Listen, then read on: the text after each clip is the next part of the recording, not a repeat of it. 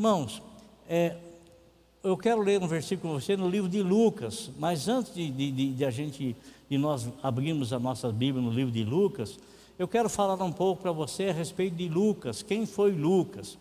Lucas, ele foi o escritor do livro que leva o nome dele, que é o terceiro evangelho, Mateus, Marcos, Lucas, e, e ele, ele era um médico, e ele não viveu na época do Senhor Jesus Cristo, não conviveu com o Senhor Jesus. Quando ele se converteu, o Senhor já havia ascendido aos céus.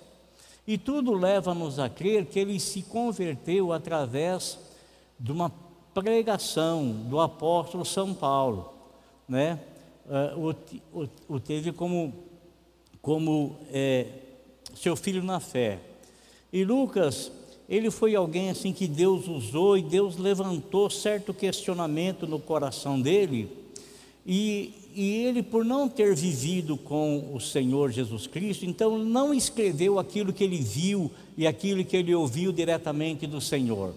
Mas ele fez uma, uma pesquisa profunda, profunda, profunda com pessoas que viveram com Jesus, aqueles que são chamados apóstolos o que é um apóstolo segundo a Bíblia Sagrada? Apóstolo é alguém que foi chamado pelo Senhor e que foi doutrinado, ensinado pelo Senhor. Quando os discípulos, após é, Judas ter traído o Senhor e ter, e ter se enforcado, suicidado, é, então eles tiveram que escolher mais um. E e para escolher mais um para ocupar o lugar de Judas, conforme o Velho Testamento já profetizava, já dizia, já falava, o que, que eles fizeram? Qual era o requisito? O requisito era esse: de alguém que andou com Jesus, alguém que ouviu e que viu o Senhor e que recebeu os ensinamentos do Senhor. E aí foi escolhido Matias, havia outros, e nós pouco ou quase nada sabemos do ministério de Matias. Assim também, amado, como Tiago, que foi chamado pelo Senhor, Tiago maior, que era mais velho do que o seu irmão João, foi chamado para ser apóstolo, mas ele não exerceu nem o ministério dele, porque ele foi preso e foi decapitado.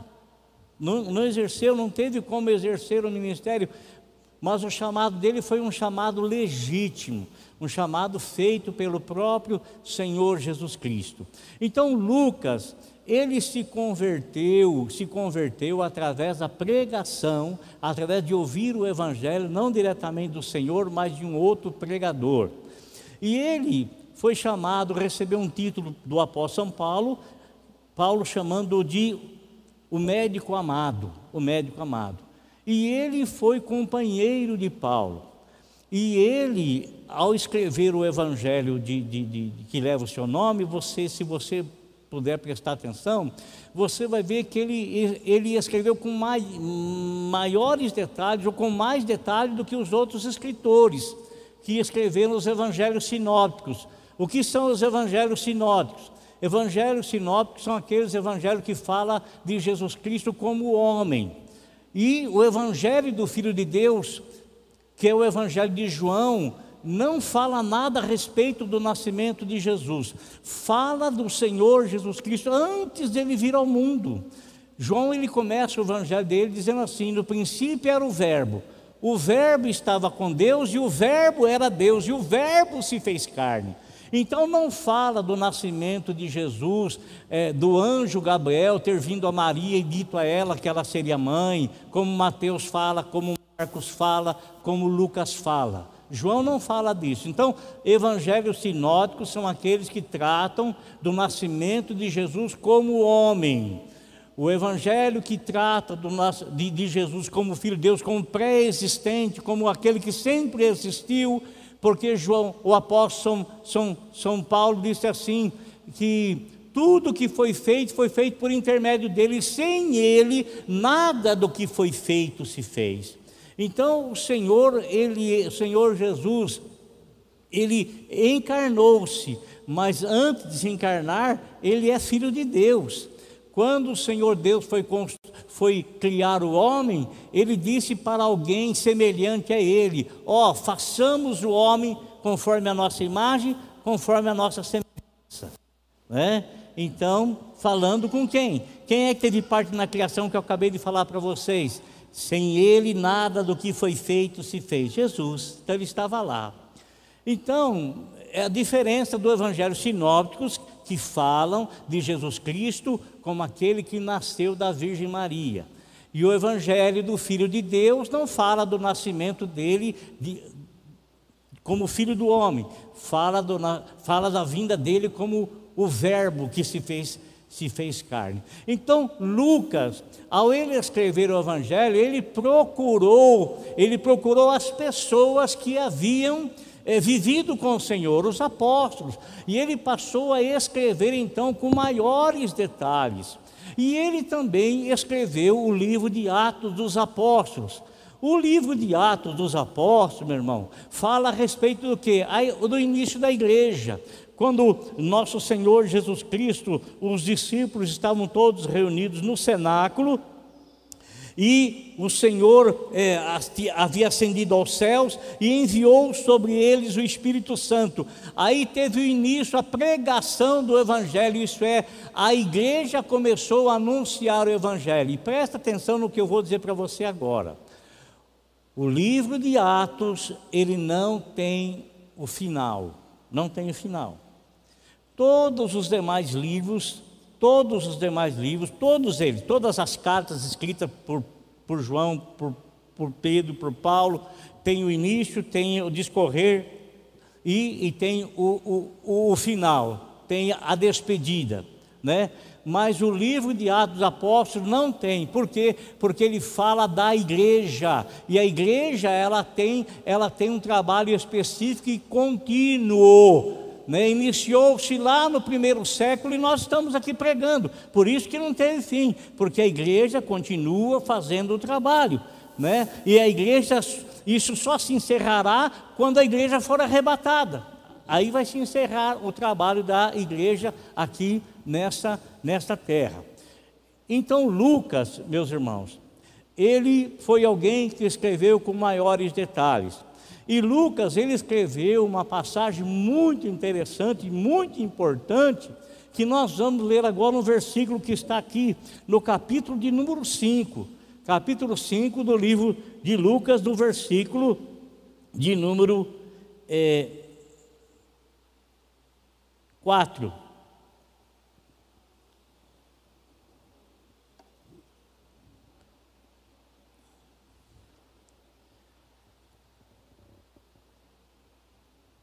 Amados, não se esqueça, quando você chegar aqui na igreja, olha, tem o dispenser em todas as entradas aí, viu? Você higienizar suas mãos, tá ok?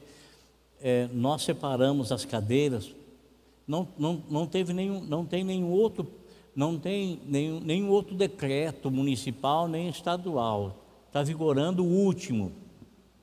Então, é, no último houve uma, liber, uma flexibilidade maior da gente poder estar mais perto mas nós resolvemos, devido à situação que a gente tem visto na cidade e, e ouvido e visto, nós nos distanciarmos, né? A gente espera que isso acabe logo, que a gente possa estar mais tranquilo, mais junto, mas, né?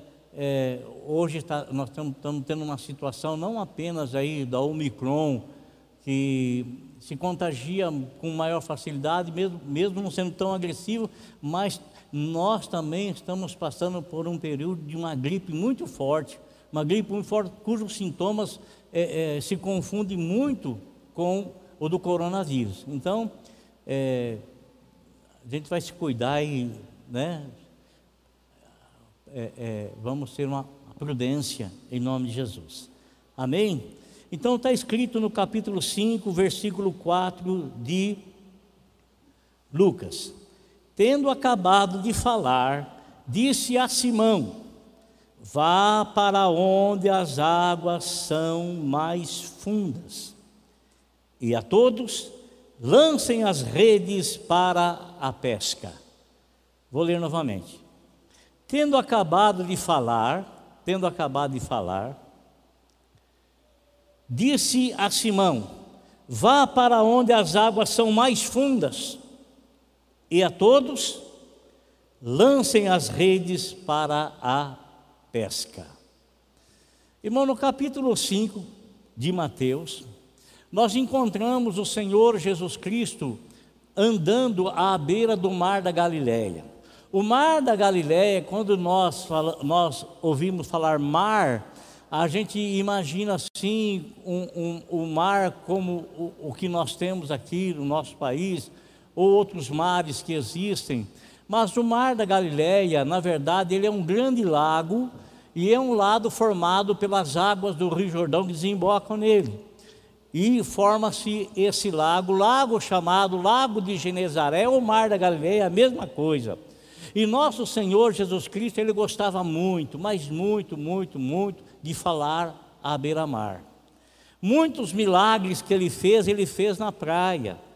Uma coisa extraordinária que ele fez foi quando ele, na alta madrugada, entre três e seis horas da manhã, ele vem descendo lá dos montes, onde ele passou 12 horas em oração com seu Pai Celestial, e ele percebe os discípulos dele lá no meio do mar, com um grande perigo.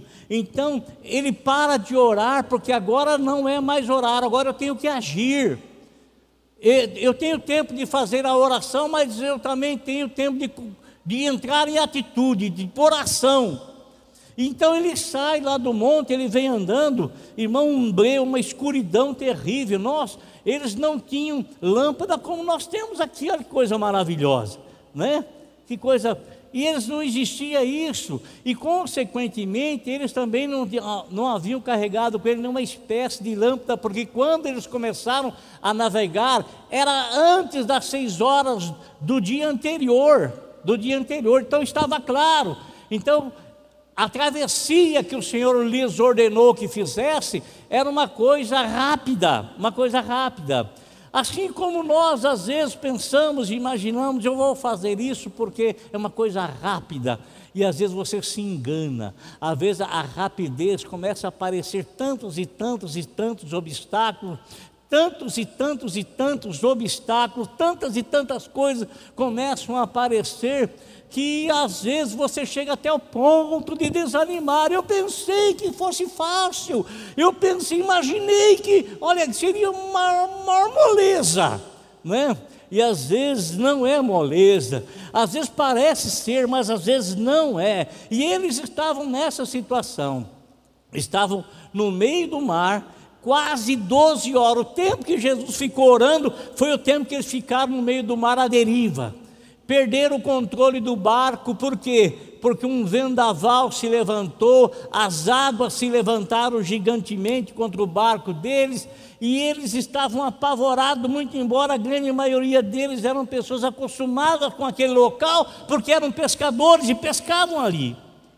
E o que, que a Bíblia fala? Que o Senhor Jesus Cristo veio descendo do monte, e ele veio descendo, e ele andou, eh, pela praia, e da praia ele começou a pisar as águas, e ele andou sobre as águas.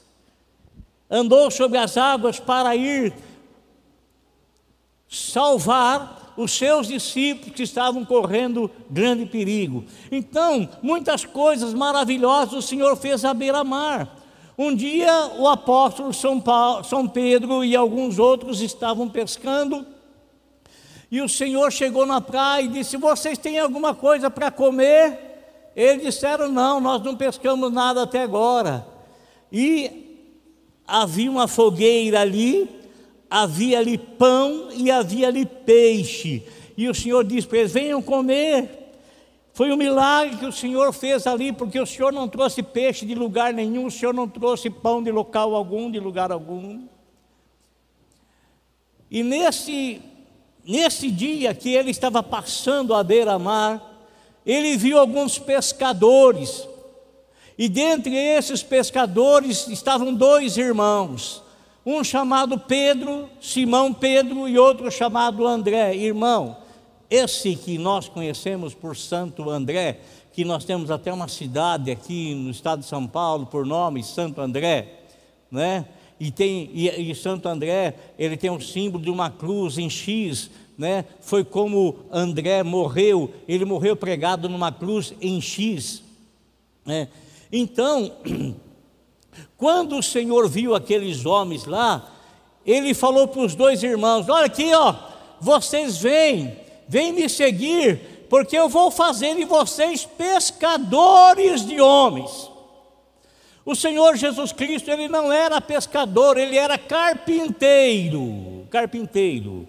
Talvez, penso eu, ele não tinha muita habilidade na pesca, não tinha habilidade na pesca, mas aqueles homens que ele chamou eram pescadores profissionais, eles sabiam como pescar, eles sabiam que eles deviam usar na hora da pesca, eles sabiam a isca exata, verdadeira, para cada tipo de peixe. Né? Então o Senhor passa e o Senhor os chama: olha, me seguem, que eu vou fazer de vocês pescadores de homens. E logicamente eles, quando recebem esse chamado, irmão, não havia somente eles, não, não somente eles. E o Senhor então, quando chama-os, começa a ensiná-los junto, perto, né? É, esses todos os homens que foram chamados pelo Senhor, os doze homens, não havia apenas doze discípulos do Senhor, havia multidões que seguiam o Senhor, havia multidões que andavam perto do Senhor, havia multidões, mas aprove ao Senhor escolher aqueles doze homens e ensiná-los durante três anos e meio. E dentre esses doze homens havia esses dois que eram pescadores, eram irmãos, e e que, logicamente, quando o Senhor disse: Vou fazer vocês de pescadores de homens, eles ligaram a pesca deles com o que poderia ser isso, pescar homens. Como é que eu vou pescar homens? Que jeito que eu vou pescar homens? Amado, certa ocasião, o Senhor está ensinando aqueles doze homens, e aqueles doze homens andavam com ele para onde ele ia. E a Bíblia fala assim que o Senhor ele ia de aldeia em aldeia, e o propósito dele ir de aldeia em aldeia era levar o evangelho às pessoas que não conheciam a palavra dele, que não conheciam a salvação. E esses homens o acompanhavam, acompanhavam, e o Senhor Jesus Cristo é, os ensinava, os orientava, estavam mais próximos, estavam mais junto dele recebia o ensinamento diretamente da boca do Senhor, a orientação diretamente da boca do Senhor, era, eu creio que era uma coisa fantástica, irmão, era uma coisa fabulosa. Imagine você, nós ficamos felizes, eu fico feliz quando eu ouço alguém que está pregando e eu percebo que o Espírito Santo está usando essa pessoa.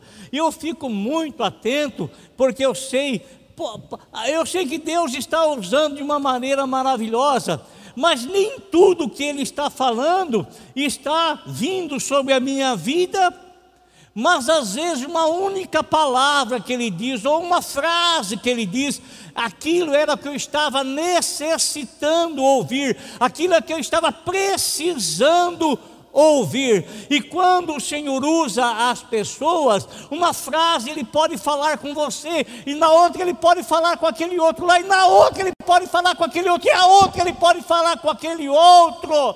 Por quê? Porque quando o Senhor olha para nós, ele enxerga aquilo que nós estamos precisando, aquilo que nós estamos querendo, e ele transmite a palavra dele para suprir a nossa necessidade de ouvir a nossa necessidade de ouvir. Então, irmãos, num dia, num outro dia, num outro dia, o Senhor ele está andando de manhãzinha, seis horas da manhã, ao raiar de um novo dia. Deixa-me lhes, lhes, explicar uma coisa, eu, eu, eu, eu, eu sou repetitivo nisso, porque eu quero que vocês gravem bem porque muitas vezes nós não conseguimos é, explicar que nosso Senhor Jesus Cristo ficou três dias sepultado. Nós não conseguimos explicar, porque na verdade ele foi tirado seis horas da tarde da sexta-feira da cruz e foi sepultado. E no domingo de manhã, seis horas da manhã, ele ressuscitou. Então não dá três dias, não são três dias, não são três dias de 24 horas. A contagem das horas e dos dias que os judeus fazem é diferente da nossa. Eles contam seis horas da manhã às seis horas da tarde um dia. Seis horas da tarde às seis horas da manhã do outro dia, dois dias. Quando o Senhor foi tirado da cruz seis horas da tarde e foi sepultado, das seis horas da tarde da sexta-feira às seis horas da manhã do sábado, doze horas, conta-se um dia. Das seis horas do sábado, da manhã do sábado, às seis horas da tarde do sábado, mais um dia, dois dias. Das seis horas da manhã, das seis horas da tarde do sábado, das seis horas da manhã do domingo, da ressurreição de Cristo, três dias não são três dias de 24 horas, que daria um total de 72 horas, mas são três dias de 12 horas, porque assim os judeus contavam. Então são três dias de 12 horas que totalizam 36 horas.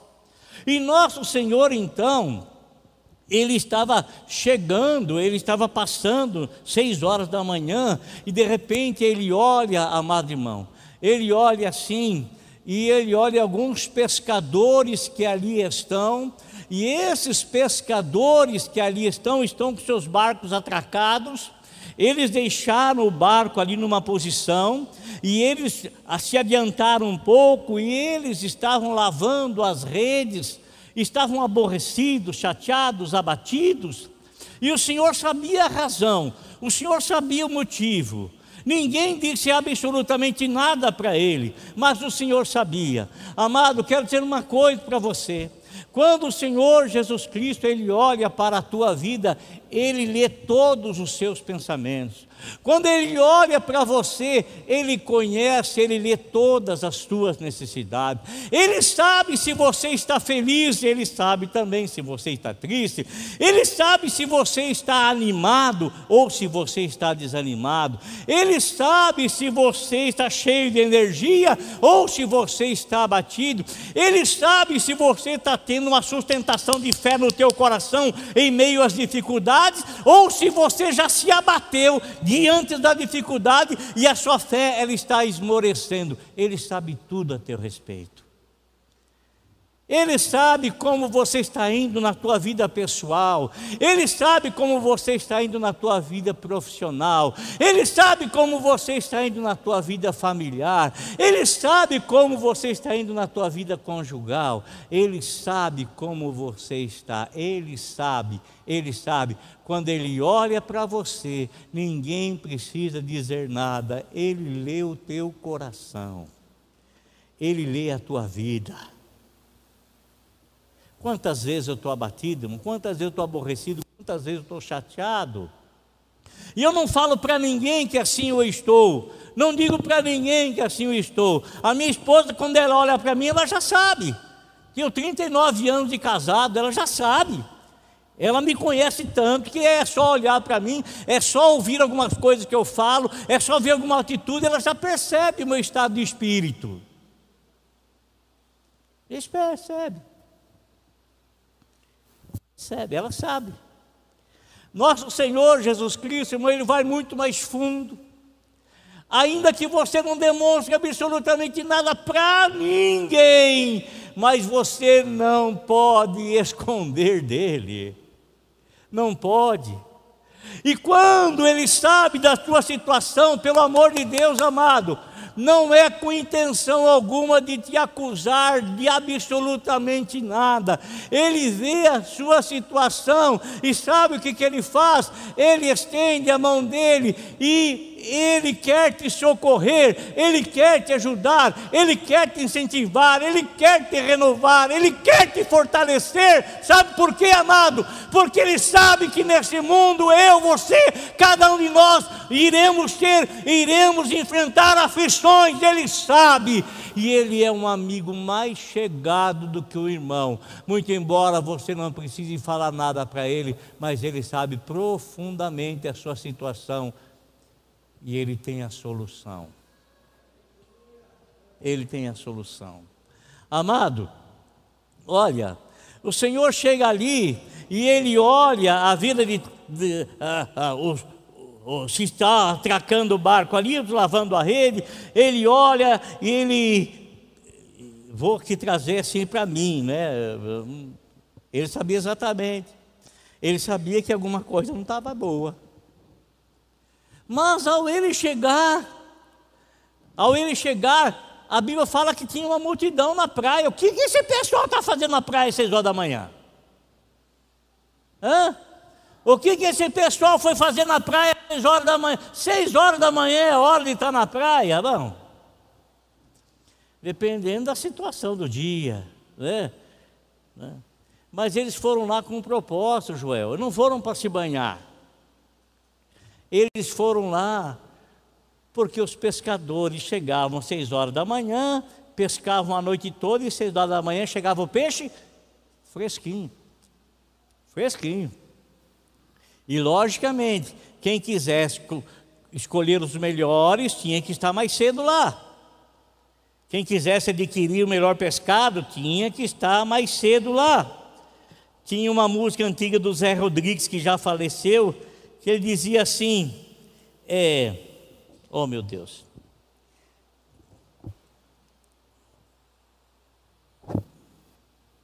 Deus ajuda quem madruga, mas dormir não é pecado. É uma música é muito, é muito antiga, né? Dizia, é uma música dizia. Então, eles estavam lá, eh, o dia não havia raiado ainda, já estavam lá para comprar, para comprar o peixe fresco, né? Mas ele encontrou todo mundo aborrecido, todo mundo chateado. E quando ele está passando, irmão, as pessoas olham para ele, olham para ele e as pessoas já o conheciam. Essas pessoas já haviam ouvido falar dele e muitas dessas pessoas já haviam visto ele fazer coisas extraordinárias. Então, quando ele passa, o povo chega e o cerca.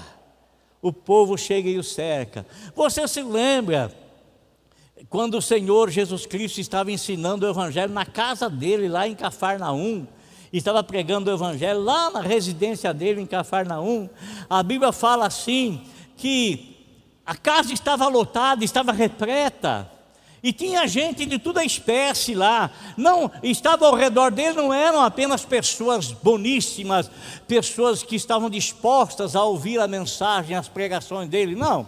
Estavam lá pessoas também que estavam ali para questioná-lo, para pegá-lo em alguma falta. De repente chega quatro homens trazendo um quinto paralítico, e esses quatro homens querem introduzir esse paralítico na presença de Jesus, e aquele povo que estava naquela casa, nem queima, nem se incomodaram, não, de forma alguma, eu não vou sair daqui para que você leve esse homem na presença dele, não, não vou sair daqui. É, havia uma aglomeração de pessoas tão grande, tão grande, tão grande, estavam próximas, muito juntas a ele. Numa outra ocasião, amados, o Senhor Jesus Cristo ele está caminhando, ele está andando, está andando, e uma multidão o cerca. Chega aquela mulher que fazia 12 anos que sofria de uma hemorragia, toca na orla do vestido dele, né? ele sente que sai a virtude, oh fé maravilhosa! Fé que toca no Senhor, fé que alcança o que foi buscar, fé que alcança o que deseja.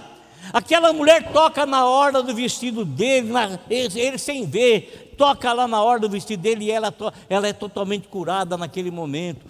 Jesus para, quem foi que me tocou? Aí alguém fala assim: quem foi que tocou, Senhor? Todo mundo está aí andando pare a pare com o Senhor, estão todo mundo encostando no Senhor. O Senhor aí, amado, quando ele chega na praia ali, o povo veio, o povo o cerca, e o povo o cerca de tal maneira, chega tão junto, tão perto dele, que ele não tem condições de falar, não tem condições de se expressar. Mas a Bíblia fala que aquele povo cercou com uma boa intenção. A Bíblia fala que aquele povo se ajuntou ao, ao redor dele para ouvir a palavra de Deus para ouvir. Irmão, uma coisa que o Senhor Jesus Cristo gostava de fazer era educar, era ensinar o povo ensinar o povo, ensinar os princípios bíblicos ao povo, doutrinar o povo, orientar o povo, sabe por quê? Porque ele queria transmitir saúde espiritual à vida dos ouvintes, e a saúde espiritual é transmitida através da palavra de Deus. Da palavra de Deus. A saúde espiritual é transmitida através da palavra de Deus através da palavra de Deus. Amado, aqui, olha o que eu vou dizer para você. Você se lembra dos dez leprosos? Não foram os dez curados? Foram ou não foram? Os dez foram curados.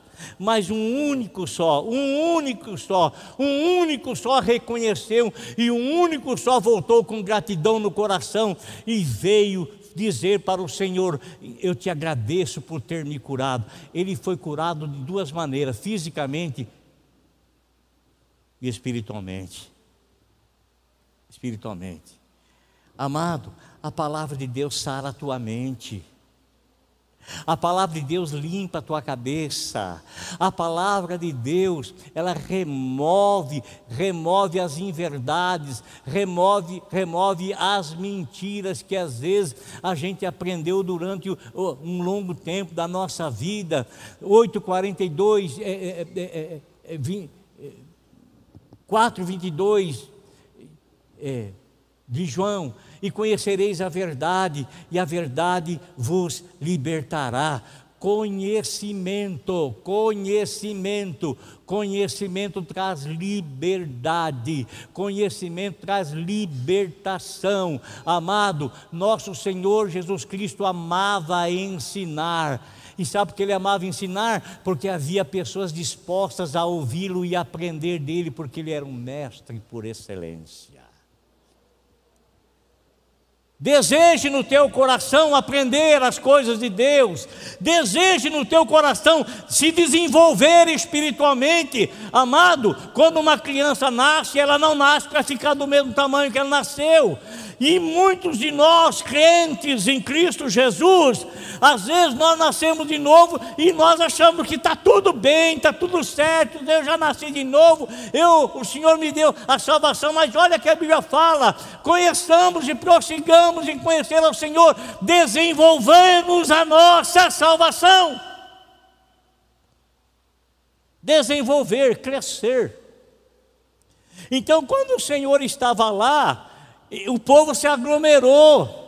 O povo chegou perto dele, ele não expulsou ninguém, não, ele não, não. E se acha que todo mundo que estava ali estava com a intenção sincera? Não, não estava. Mas o Senhor pouco se importava com isso. O importante para ele era transmitir a palavra da salvação, era transmitir a pregação, era transmitir o evangelho, era ensinar aqueles que queriam aprender. E como eu disse, amado. Ele estava ensinando. E uma das coisas que o Senhor quer da minha vida e quer da sua vida, que o próprio Tiago, irmão do Senhor, que se converteu após a ressurreição de Cristo, porque o Senhor apareceu a ele, Tiago escreveu assim: Olha, não sejamos apenas ouvintes da palavra, mas sim praticantes. O Senhor não quer apenas que você ouça o Evangelho, mas o Senhor quer que você o pratique, por quê? Porque você ouvir e ficar só com você, mas se você ouvir e colocar em prática, você vai ter frutos. Vai ter frutos. Então, ele está ensinando e eu tenho por mim que a palavra que o Senhor Jesus Cristo está pregando para aquele povo que estava ali, e para aqueles outros, Pedro, o irmão dele, e os demais pescadores que estavam ali, era esta, ó, era essa. A fé sem as obras não traz produção alguma. Ora, Esses dias eu estou, estava precisando, e eu estou precisando, melhorar a lente do meu, dos meus óculos, do meu óculos, que é, não estou conseguindo mais enxergar como eu enxergava antes. Aí eu fui lá no oftalmologista, ele fez o exame e me deu a receita. Estou com a receita lá em casa. Eu estar com a receita lá em casa não melhorou minha visão. A minha visão só vai melhorar quando eu pegar a receita, for numa ótica e fazer o óculos, pegar o óculos, depois colocar, aí sim vai melhorar. Então, você saber de algo e não colocar em prática, não produz nada. A dona Maria queria que as roupas dela tivesse aquele cheiro de amaciante gostoso. Ei, amaciante é bom, não é? Amaciante, aquela roupa gostosa. Mas se ela não for lá no mercado e não comprar o maciante e não trazer para sua residência e não aplicar ali na lavagem das roupas, a roupa não vai ficar macia e nem cheirosa, vai ficar do mesmo jeito. Então, tem coisas, amados irmãos, que não adianta somente ouvir. Se você quiser ter resultado, você tem que aplicar. Tem que aplicar. Aqui, você tem um cheque nas suas mãos. Tem um cheque aí nas suas mãos. 10 mil reais está nas suas mãos, está na tua mão. Mas ele na tua mão, ele tem um certo valor. Mas, na verdade, se você ficar com ele em tuas mãos e você não trocá-lo, ele vai caducar nas tuas mãos. Mas se você for no banco depositá-lo, então ele vai se tornar em espécie. Se você for no banco trocá-lo, então você vai ter. Mas se você não fizer isso, vai ter o documento em mãos. Agora, irmão, nosso Senhor está ensinando eles lá e o Senhor está falando da fé. A fé sem obras é morta. Se você ouvir a palavra e não colocar em prática, não vai ter ação, não vai ter atitude, não vai ter ação, consequentemente, não vai ter resultado. Não tem resultado. Eu quero melhorar a minha profissão. Mas para melhorar na minha profissão, eu tenho que me qualificar. Eu tenho que me qualificar.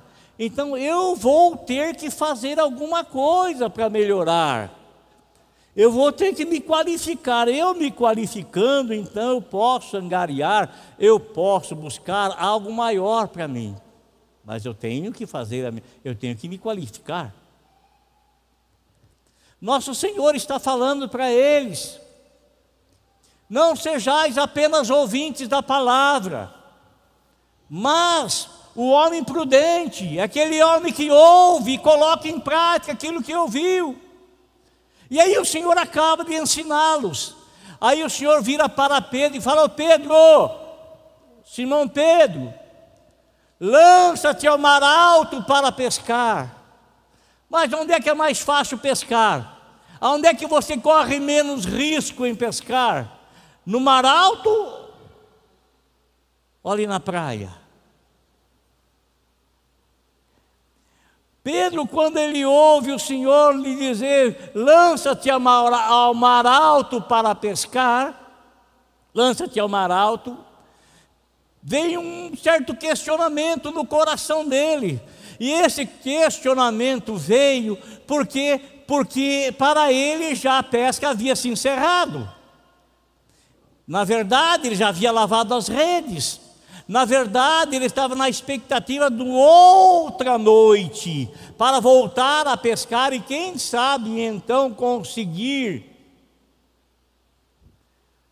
Mas quando ele está falando assim, quando ele está pensando assim, quando ele recebe a ordem do Senhor, lança-te ao mar alto para pescar, ele pensa assim: Senhor, eu trabalhei a noite toda, eu trabalhei a noite toda.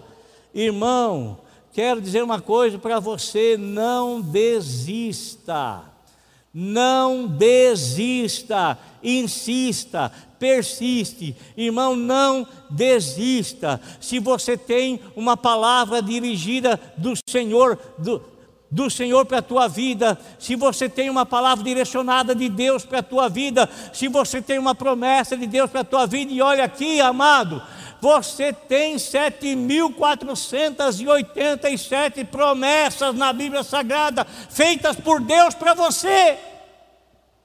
7.487 promessas de Deus feitas dele para você. Eu, eu não conheço todas, porque para mim conhecer todas, eu teria que gravar todas na minha mente. E para todas na minha mente, eu, tinha, eu teria que ler a Bíblia Sagrada muitas e muitas vezes e garimpar para ver onde é que estão todas essas promessas. Quanto mais eu conheço da palavra, mais conhecimento eu tenho das promessas de Deus para a minha vida. Quanto menos você conhece da palavra de Deus, menos você sabe das promessas que Deus tem para você. Então, irmão, Pedro quer, vai argumentar, mas Pedro diz assim: Eu trabalhei a noite toda, não peguei nada mas eu acabei de ouvir aí, eu acabei de ouvir aí, para mim não ser apenas ouvinte, mas ser praticante. E se o Senhor está mandando, eu vou te obedecer e eu vou ao mar alto e vou lançar a rede para pescar. E foi exatamente isso. E o Senhor não disse apenas para ele, não. Pedro ele era alguém assim que tinha, ele tinha uma liderança nata, uma, uma, uma, liderança de nascença, ele era alguém assim ousado, ele era alguém atirado, ele era alguém para quem todo mundo ficava olhando, o que ele fazia as pessoas queriam imitar, o que ele dizia as pessoas queriam imitar. Quando Pedro foi ao mar alto, o Senhor disse para os demais que estavam junto com ele, disse assim, e, para, e a todos lancem as redes para a pesca. Eles foram lá, irmãos. Eles obedeceram. E ao obedecer ao Senhor, quero dizer uma coisa para você. Sempre quando você obedece a Deus, você tem bom resultado. Viu? Sempre quando você obedece a Deus, você tem bom resultado, porque a obediência gera bênção. A obediência, ela gera bênção. A obediência, ela gera bênção na tua vida. Amado, obedeça a Deus, porque você só tem, você só será beneficiado. Obedeça a Deus, porque você será beneficiado pela promessa dEle e pela palavra dEle obedeça ao Senhor. Obedeça ao Senhor. E se alguma coisa não estiver saindo como você esperar, espera que saia ou esperava que saísse, amado irmão, não desista não desista. Você pode estar querendo lavar as redes, você pode estar querendo abandonar a profissão, você pode, abandonar, você pode estar querendo abandonar o seu trabalho, abandonar o seu negócio. Você tá, pode, pode, pode, pode, pode estar pensando muitas coisas, mas eu quero dizer uma coisa para você: a bênção do Senhor é que enriquece, não acrescenta dores. A bênção do Senhor é que enriquece. E quando digo enriquece, amado irmão, não pense monetariamente, não pense em cifrão. Enriquecer é você ser, estar satisfeito. Enriquecer é você estar rico das bênçãos de Deus e da presença de Deus na tua vida. Isso não quer dizer que ele não é tremendamente capacitado para fazer muito além daquilo que você pensa, aquilo que você pede. Ele é capacitado para fazer. E se ele quiser fazer, ele vai fazer e nada vai impedir. Amém? Então, coloque em prática aquilo que você ouve da parte do Senhor, que você vai ter bons resultados. Eles começaram a puxar a rede lá e a rede veio, veio com tantos e tantos e tantos e tantos e tantos e tantos peixes que quase estava se rompendo. Mas veio na medida certa. Não ia se romper de jeito nenhum. Amém?